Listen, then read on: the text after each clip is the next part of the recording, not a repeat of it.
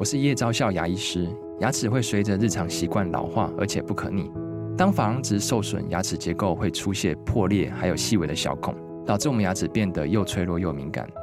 这边我真心推荐贝欧尼修复牙膏，内含 BioHAP 成分，搭配正确的刷牙习惯，经科学实证，可在两周有效让牙齿再矿化，修复受损珐琅质的细微小孔。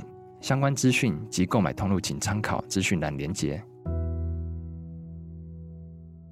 欢迎继续回到我们今天晚上的娱乐一世代。今天是星期一，星期一的晚上都有人来和我一起当 DJ。今天晚上来到娱乐一世代和我当一起当 DJ 的朋友啊，基本上他就是 DJ。呃，严格说起来，应该是节目主持人了哈。对，然后不过人家可是拿过。广播金钟奖的、啊，今晚在娱乐时代一起来欢迎李清志老师，老师好，主持人好，听众朋友大家好。那李清志老师现在维持好像一年会在我们节目中出现一次哦，啊，哇，你这很厉害耶！呃，你上你节目很开心啊，你大概真的一年一本哦。呃，我我我对他差不多，差不多对不对？对。我记得那时候疫情的时候，然后我们是用电话做访问，对，那时候讲的是大阪。对，好，然后后来就是讲你开车旅行环岛，环岛那个时候呢，有来到我们的节目，是。那现在是要讲在自己的城市旅行，是。对这本书呢，我特别喜欢的原因是因为，嗯，我可能多多少少都受到身边很多朋友的影响啊，所以我自己本身算是一个对建筑有兴趣的人，这样。那所以我喜欢李清志老师也有一个原因，就是说，因为不管是从老师的脸书啦，或你的 lifestyle，其实有。很多跟我气味相近的地方，这样、嗯、哦，我们喜欢看的东西也很像。对，又喜欢去日本。嗯、对，对啊，我们刚刚一坐下来就一直讨论日本，这样。嗯，对。但我觉得，像以老师的眼光看日本，大概跟我的不会太相似了。老师，你看到很多的建筑，或者是你对一些你所熟悉的领域的那个感受力，一定是超过我们嘛？所以，为什么我们要买书？哈，就是我们只能按图索骥，但老师都把它写在书里面，这样。对啊。日本比较远，不见得每个人都可以按图索骥。但如果回到台湾，其实说实话，我们住的每一个地方都有一些很特殊的建筑物，我们不一定有发现诶。嗯嗯啊，我我看你的书，我才发现这件事情。这样，其实我也是这几年，因为比较没有办法出国的时候，我就花很多时间在自己我们台湾不同的地方去旅行，去去探索。那其实我这本书里面。有一个副标题哈，嗯，它叫做《都市侦探李清志的台湾建筑迷走》啊。对，那个迷走的意思，其实迷走是日文，是吧？对对对对，迷走其实就是类似像迷路一样。嗯，那我们常常说这个迷路就是旅行的开始哈，意思就是说我们平常都都去旅行都都规划的很好，对，然后我们知道等一下要去哪里，等一下去哪里看什么东西都都知道，可是迷路就会让你有一种。有一种惊奇吧，嗯，就说你在迷路的当中，然后你就好像在探索，对对，然后在冒险一样，然后就突然就不经意就发现什么东西，嗯，哎，我很喜欢那种那种迷路的感觉。所以你在国外也也这样享受迷路的感觉吗？其实我在国外真的比较少这样子，大部分都计划的很好。对，因为我们在台湾比较放松嘛。对对，然后我在台湾我就觉得。反正是自己的自己的地方，地方，自己的国家，有的地方就到处乱走看看，对，就的确是发现很多以前没有发现的东西。这是真的，老师，我之前有跟你分享过，我就是很着迷一个 App，叫做迷雾地图。哦，啊，世界迷雾这样，世界迷雾就是说这个世界是黑色的，但是只要我走过的地方，它就会亮亮起来，反白这样子。哦，所以我因为很迷玩这个 App，所以我到哪里我几乎都不想要走重复的路。嗯，我也因为都不走重复的路，所以呢，我经常就有老师刚刚讲的迷走发现。嗯，对，这个迷走发现实在太有趣了，因为即便是台北市，像我们很熟悉很多的街道，但但我们都固定喜欢走同一条路。没错，对，你只要走下一条，你可能就有新发现，这样。对，嗯，所以其实像我在如果在我们自己的城市，像我们住台北的话，我其实每个礼拜礼拜一到礼拜六。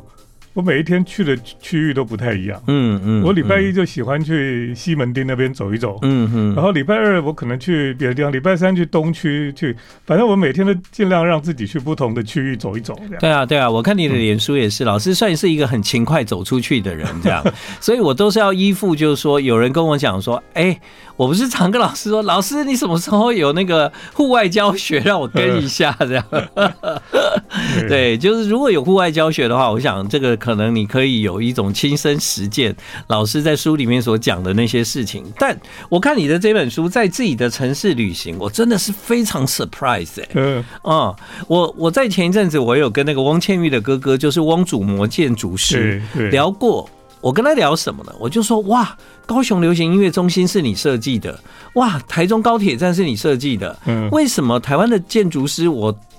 很陌生呢，即便是那么重要的建筑物，可是我们好像很很难会把建筑师建物连在一起。没错，可是日本就不是，对吗？对，日本即便他只是设计一个星巴克，我们都要去朝圣呢。我们是为了设计师去旅行，对，魏延吾，而且他的建案也太多，现在连台湾都有。因为你说的日本建筑师，大概他们就是风格比较强烈，嗯，就是个人风格比较强烈，所以。而且又是世界知名的，所以他们的我们就会想要去看一看这样。嗯哼，对。那还是说台湾人比较不在意建筑师？台湾人的确过去是没有太在乎啊。哦，你看那个媒体的报道。都很少谈到建筑师。对啊，对啊，对，很奇怪哈。而且我看老师的书，我才知道有很多之前我感到很很讶异的一些建筑，原来它背后是有有很很特别的故事。就是说，嗯，哈，我一直觉得那房子盖的怪怪的，但没有想到这其实是国外来的超厉害的建筑师设计的这样子。有可能对哦，嗯。那所以老师的 information 好像很丰富，你知道要去哪里看，去哪里找，这这是你平常收集来的吗？对，因为当然我们我们学建筑的哈，那我教建筑，所以我大概呃世界潮流啦，或者是说现在呃比较有名的建筑师在做什么事情，我们大概都都有这个哦，都有这些资讯就对了。然后我们也会想要去看一看，嗯，哦，比如说你在世界各地有什么新的建筑，我都会想去看一下，嗯嗯。那我以前有一个古迹的学者叫李乾朗老师嘛，嗯哼，那他也是我的前辈的老师。他就有一次他在研讨会，他就介绍我的时候，他就说：“这个李清志是用用脚去做学问的人。”嗯嗯，那我其实我其实喜欢这个称号了。对啊，很好啊。我真的是喜欢去边走边看边学这样。对对对对，都市侦探嘛。对哦，从他的脚还有他的帽子，呃，就是会有一个标记这样。如果你有看到一个戴那个这种应该叫什么帽？我平常戴白色的巴拿马帽。巴拿马帽，对对对对对，你看到一个在建筑物门外面这样一直在观察那个人，大概你就可以说李老师啊，应该就是了这样。因为我现在常常被认出来。有哈，对啊，李清志老师在那个呃建筑这个事情，我知道你非常的投入，但我觉得很感激你把那个我们台湾这些特别的建筑物收集起来，嗯，因为大家都会觉得有一些特别的建建筑是不是对我们来讲有一点遥远？有一些人会这样想。嘛，比如说哦，那可能是豪宅，对不对哈？对，有人就会觉得说，哦，那个建筑物可能是那个我们呃国家的某某音乐中心啊，所以有一个这么大的、这么有名的建筑师来做设计。但老师在书里面，其实你讲到让我最惊讶的，都不是这些大建筑师的创作。对，哦、嗯，比方说什么综综合出现一只大恐龙这种哦，对，烘炉地的恐龙，就是各地呃去去探险一样。嗯就找到一些比较比较令人惊讶的一些空间或是建筑，很惊讶，嗯，甚至就是连传说中的鬼屋，嗯哼，对吗？老师其实好像也没有在怕哈，因为我我就想说，其实你知道那些鬼屋哈，嗯，在台湾都是以讹传讹，然后就变成鬼屋，那个房子很可怜啊，嗯，真的，因为它就被被污名化一样，嗯，嗯，所以我就想说，我应该去这些鬼屋看一看哈，对，帮他这个证明一下，对，证明一下，结果去真的。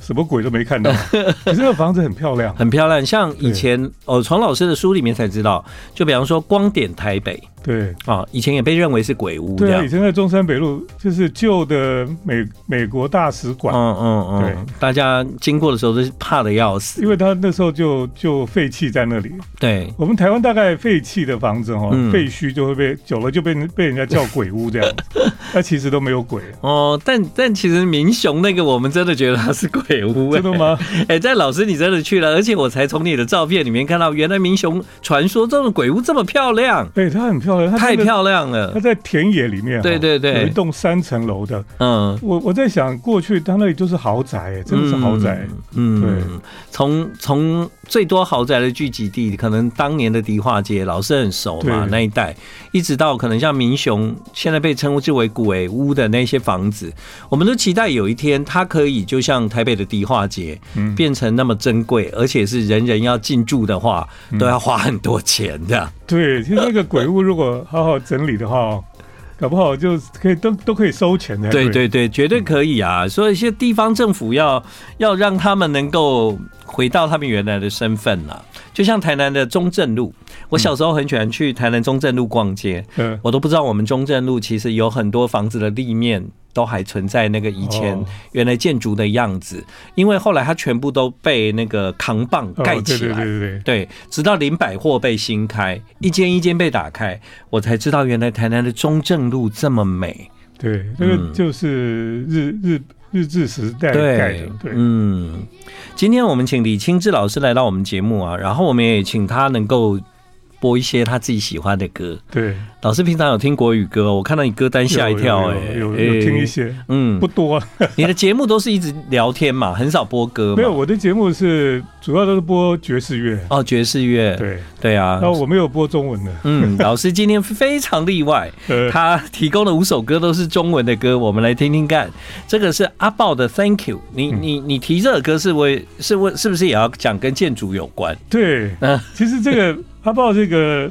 这个这个曲子哦，他有得金曲奖嘛？嗯，有有。对，有一年他得年度歌曲。对，然后我那时候看那个颁奖典礼，你应该在场。嗯，对。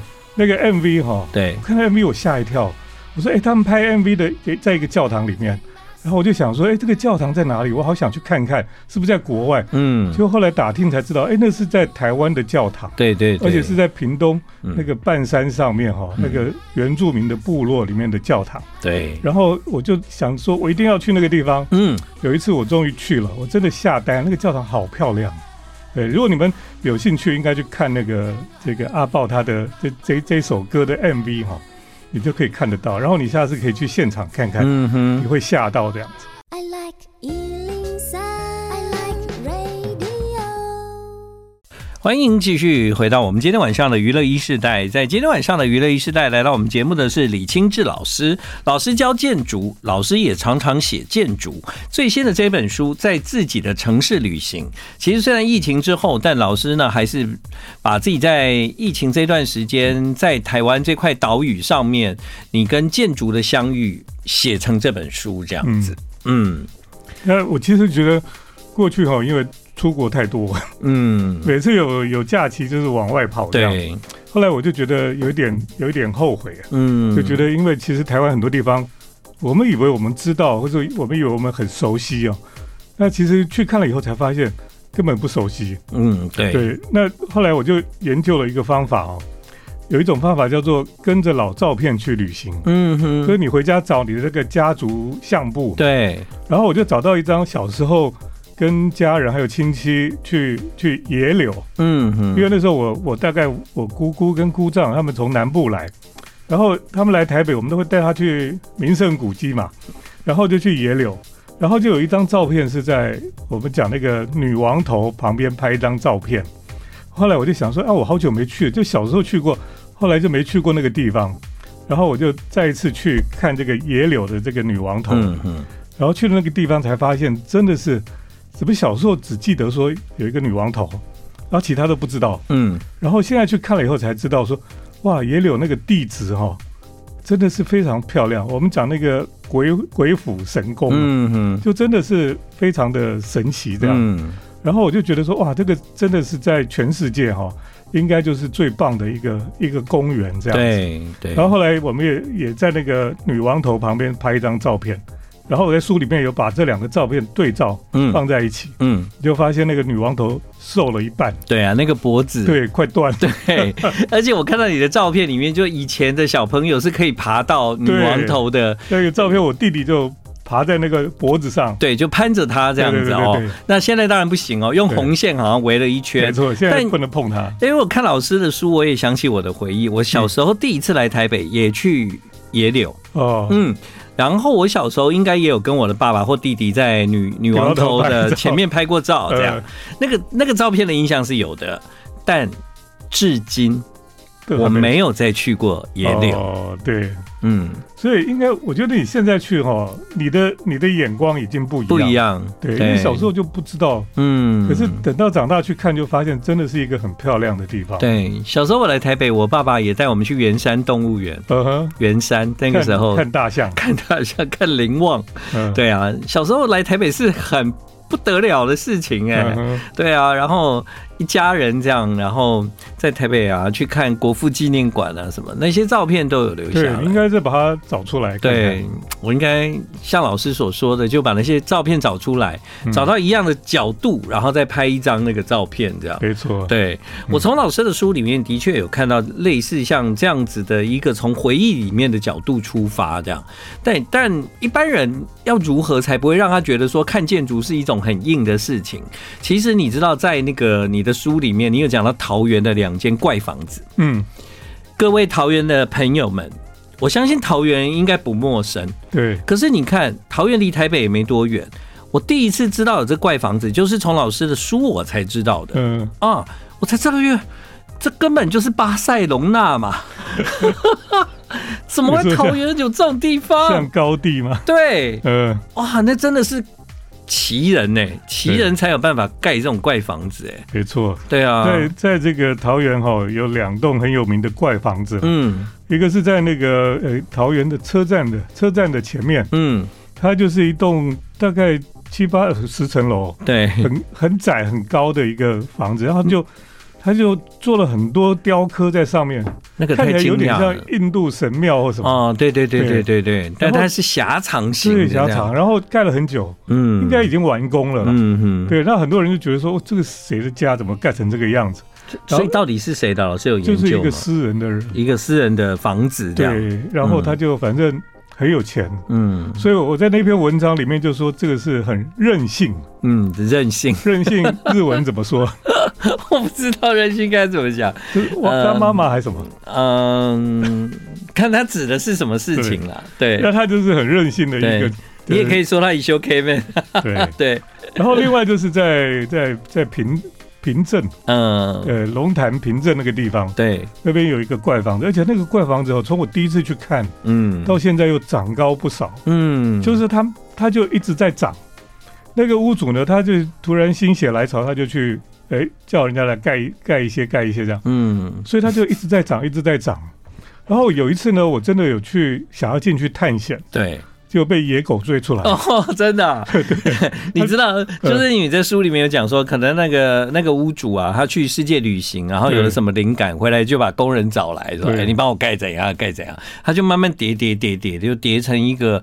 各式各样的样子，对，哈，他从大概九零年代末期就开始盖，对，对，我想听我们节目的桃园人应该知道我们在讲什么，对，这这栋应该是很多人知道，它就在路当中，嗯，可是我真的是从你的书才知道，哎，对啊，在路当中，你知道在中和的路当中有超级大只的恐龙吗？哦，中和 对吧？哈，待会我们再请老师来告诉我们。老师要播的歌是周杰伦爷爷泡的茶。对，因为在台湾我们比较多是喝茶，嗯嗯，然后你到处可以看到茶园哦。对对对，所以有时候我旅行会播这种比较接近土地的歌。是是是。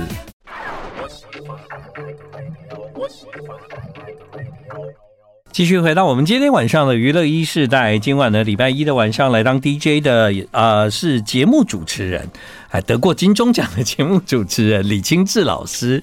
那老师呢，在最近的这一本书呢，在自己的城市旅行都市侦探李清志，台湾建筑迷走啊！都市侦探是老师的 image 哦，就是说啊，其实老师你几乎每天都泡咖啡馆哈。嗯，对啊，几乎天天都都在台北寻找一个咖啡店，然后就坐下来，然后就在那个地方就是安静片刻，这样吗？还是你是用来书写，还是准备什么吗？有，就其实我们讲那个咖啡店哈，我就把它称作它其实就是第三场所。第三场所，对，我们讲这个第三场所，就是你在工作跟家庭中间的另外一个地方，嗯嗯，然后那个地方你可以，呃，这个摆脱工作跟家庭的压力，嗯嗯，然后有时间，呃，属于自己可以独处的地方。对，哎，这样讲真的是，我我在工作与工作之间，其实也常常需要一一个多小时的这种咖啡 time，这样，对，因为。回家好像也不太对，然后先来电台或先去上班，好像也不太对，这样。对，所以台北其实很满足我们在这方面的需求，几乎到处找得到，到处都有好的咖啡店。对，嗯，在那个这一次的这个书，老师应该算是等于是疫情期间真的有把台湾做一个非常好的，嗯，应该说有一个很好的的田野调查吧，这些地方。对啊，这些都是在之前你很就是已经预备了想要做的事情嘛。这本书的诞生跟你之前可能风格不太相同的话，对，嗯，因为这个也是不不没有预期的啦，嗯，然后就在台湾很多地方走来走去，然后发现了很多很有趣的地方，然后看到很多有趣的建筑哈。那么很多其实连我自己都很 surprise。嗯，所以呢，我就想说应该把它记录下来。嗯，对，所以就出了这本书这样子。对，老老师，我在看你的书的时候，我就突然就是反映到自己的身上，然后我就想，哎、欸，我好像跟你刚好相反，嗯，就是你你对硬体，你对建筑，嗯，哦，你对那些建筑物本身的故事，很很有很有，就是描述的非常生动，很好看。然后我呢，我喜欢的刚好又有人跟人之间的感情。对对，我好像比较容易专注在那个情感的流动这样。对，不过这跟你的专业背景有关啦。所以我想个性有有关系吧。嗯，我觉得我是还是有社恐。有吗？有哦，真的吗？对，像有一些人他去某一些地方，他这个可以跟人家聊天啊，然后就得知很多故事这样。嗯嗯嗯，我比较不会。真的哦。对，那。那你你如果遇到建筑师什么的，你你那个是另外一种，那不叫社恐，那是专业的交流这样。哦，建建筑的方面是可以可以谈一些这样子。嗯，那你像带学生到户外教学，嗯，老师不是常做吗？对啊，对啊，这个。教教学教书就没有社恐的问题，教书没有社恐 的，对，跟陌生人比较会比较有，所以啊，最好那东西不要是活的，比方说恐龙啊，对，在那个中和，对。啊，刚刚发现我们的气质科科竟然知道那只恐龙，真的哈，对啊，对，其实那个地方哦，我最早知道是呃那个艺术家姚瑞忠，嗯，他曾经拍了很多照片哈。他以前有拍过摄影集，嗯，他有一有一本是专门拍那个巨大佛像啊什么这些东西，嗯嗯，然后里面都是黑白照片，很漂亮。然后有一有一张照片就是一个公路，然后外面有一个有一个。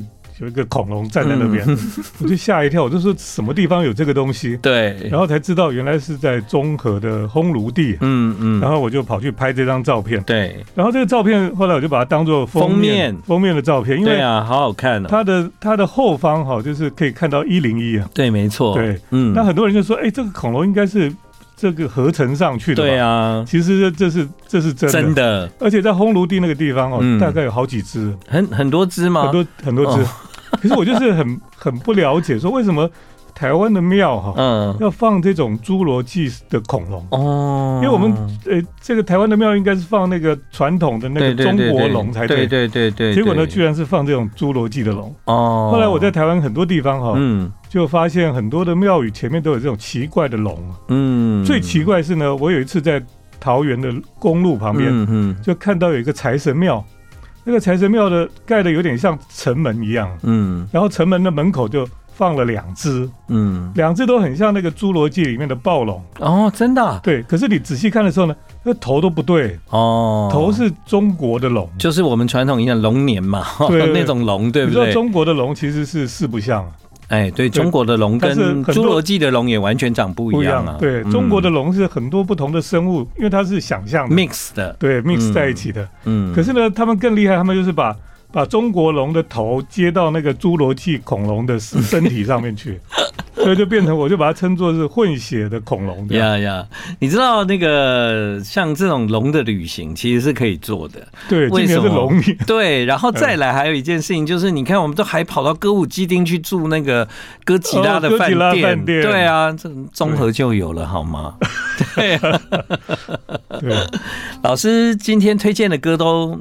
很不错，像接下来这是陈绮贞《流浪者之歌》。嗯，对啊，你在台湾各处都可以去流浪。嗯，我我我们那个寒假作业哈，对，叫大一的学生就是要去流浪。哦，真的？对，那我那组是叫他们射飞镖。哦，在那个射到哪就要去哪？对对对对，很好玩。哎，真的，他们也很兴奋。嗯，可是我有个同事，他另外一个老师，他出一个题目是叫他们去。流浪，嗯，嗯，不能带钱，不能带钱的。呃，以前我做节目有了，这个难度很高，对，但真的很有趣。我我很感谢以前因为做节目的关系，给我这么多的限制，让我去体验那种穷苦的旅行。嗯哼，对，想办法赚钱或交换。对啊，我想以现在来看，就人生很难再来一次这样的体验。这样，对，《流浪者之歌》，陈绮贞。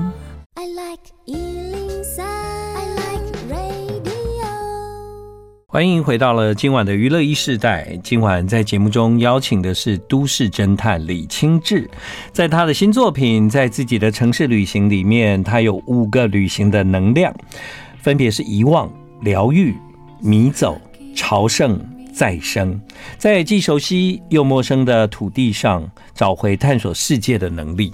我很喜欢这本书，绝对要推荐给大家，因为这并不是一个遥不可及的旅行。这对我们来讲，其实可能因为我们的听众遍布在全台湾各个地方，可能在书里面提到的就在你隔壁的乡镇这样啊、那我也跟老师有同样的感想，就是我好像对台湾。又觉得我陌生了，对，所以需要有这种眼光去看，然后把它记录下来。我们可以从你的书里面所写下来的这些文字、建筑还有图片，去认识我们这一块土地。这样，对啊。李清志老师平常的广播节目都播古典音乐哦？没有，我都是播爵士乐。爵士乐，嗯，哦，所以老师应该也也可以。分享爵士乐这样一点点，但我们今天就出了一个难题，都是 国语歌。对，我以为你们都是放国语歌，那我们什么歌都可以放啦。只是哎、欸，突然发现老师的品味很棒哎。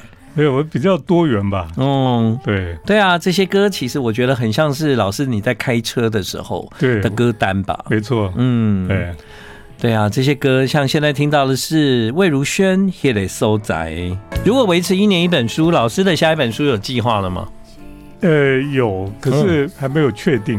嗯、对，我其实很喜欢写火车的书啊。我有看到你在这本书里面，其实也有搭火车。对，因为台湾有有一些蛮疗愈的火车。嗯，像我们知道，从这个屏东可以开到台东哈。嗯嗯。啊，它中间就是蓝皮火车。嗯、你知道蓝皮火车就是台湾现在唯一还没有没有冷气。